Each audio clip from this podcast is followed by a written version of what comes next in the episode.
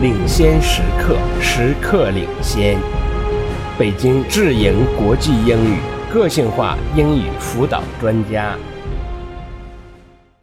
Unit 12. Prepare, prepare. Good morning.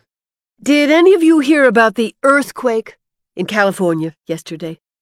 You did? Well, fortunately, no one was seriously hurt. Today, I want to talk about what can be done in these types of situations. In the urban planning professions, we need to know the scope of urban problems and make plans in advance for dealing with them. We'll start by talking about the difference between natural hazards and natural disasters. I'm going to give you some ideas about planning, about preparing for a natural hazard. Okay, first, some background. Let's look at what I mean by natural hazards.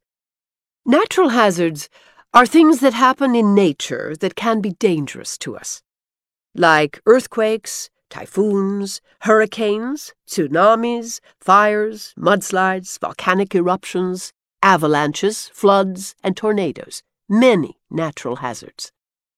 A hazard, then, is something that can be dangerous.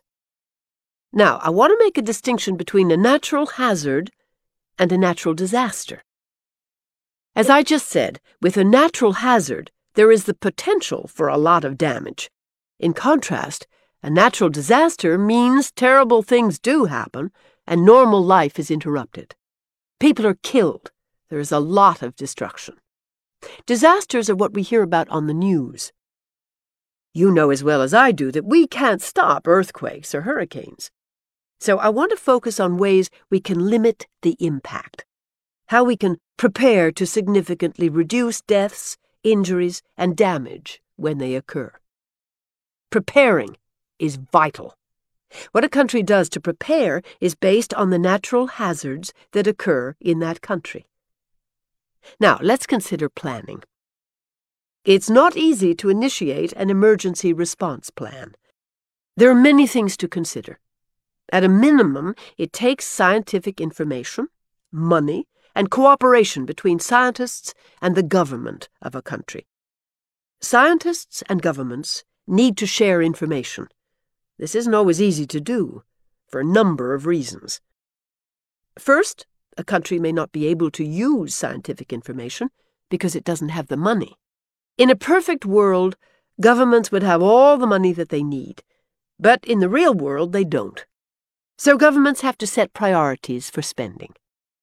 Governments, especially in developing countries, often have to choose between taking care of problems they have now, like needing new roads and schools, and spending money to plan for problems they might have if a natural disaster strikes. A great example is building materials.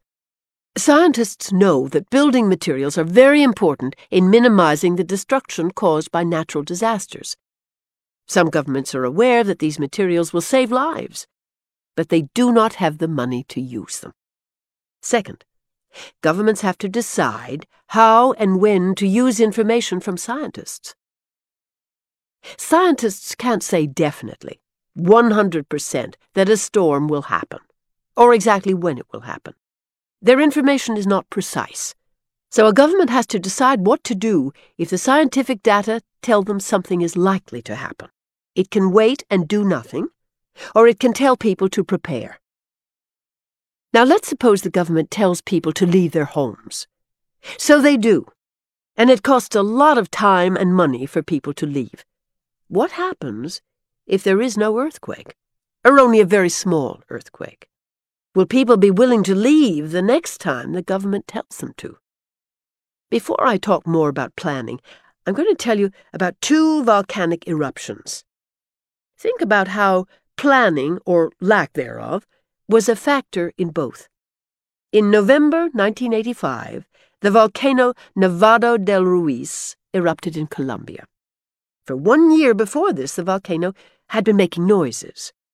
Scientists knew that the volcano might erupt, but they could not say when it would happen. The volcano kept making noises, but the people living nearby didn't leave. Scientists had made maps of the most dangerous areas and given these maps to the government. The government, however, wasn't able to use the information before Nevado del Ruiz erupted. When the volcano erupted, it melted snow and ice at the top of the volcano, and suddenly a lot of water rushed down the sides of the volcano, causing huge mud flows. This is when disaster struck. The mud flows moved quickly through several towns. More than 25,000 people were killed in a very short time. They weren't prepared. This was a major disaster. The second example is the volcano that erupted in the late 1990s on the island of Montserrat in the Caribbean. It had been inactive for over a hundred years, but in 1995 it started making noises. Scientists watched the volcano very closely and told the government what was going on. The government told the people who lived nearby that they had to move. So the people were evacuated. From 1995 on, the volcano continued to be active. After five years, however, only about 19 people had been killed. A major disaster was avoided. Now let's consider these two examples. From the information we have, we know that one country was better prepared than the other. We don't know why. There could be many reasons. It's complicated, and I don't want to sound too critical here, but we can see that Montserrat's plan made a huge difference. Only 19 people died there, while 25,000 people died in Colombia. Okay, let's turn now to initiating an emergency response plan. What basic things do you think any country needs in a plan? What's the first thing? Yes, Alan. Knowing what's going to happen. Well, yes. But uh, as we discussed, we can't know with 100% certainty what's going to happen. The first stage is really made up of two parts gathering information, doing research, and planning how to provide for people's basic needs for food, water, and so on. First, scientists need to gather information from all over the world about the type of hazards that occur in their country. Then they can use the information from their research to try to predict what will happen in the future and plan accordingly. For example, Japan uses this type of information about earthquakes when it makes new buildings, roads, and so on. This is difficult because the research cannot give them precise information. In the second stage, the government must be prepared to provide for people's basic needs if there is a natural disaster. They need to do a minimum of two things. They need to organize enough emergency supplies, such as food, bottled water, medicine, and so on, and they need to communicate to the people beforehand about where these supplies are located. People need to know where to go. The second stage also covers exactly what everyone needs to do immediately after a natural disaster occurs police, emergency rescue workers, citizens, etc., and where they should go, how to get there, and so on. This enables people to help themselves. So, the second stage involves providing information and supplies to people. The third stage of an emergency response plan is to recover. This means planning for what to do in the days and weeks following the disaster, and how the government will enable people to return to normal life after the damage is done. It may take years to rebuild after, say, an earthquake. The plan should include who, when, and how. For example, who will rebuild houses and roads, when it will be done, and how it will be paid for. This is only a brief introduction to making a plan. We can't stop natural disasters. They're going to happen.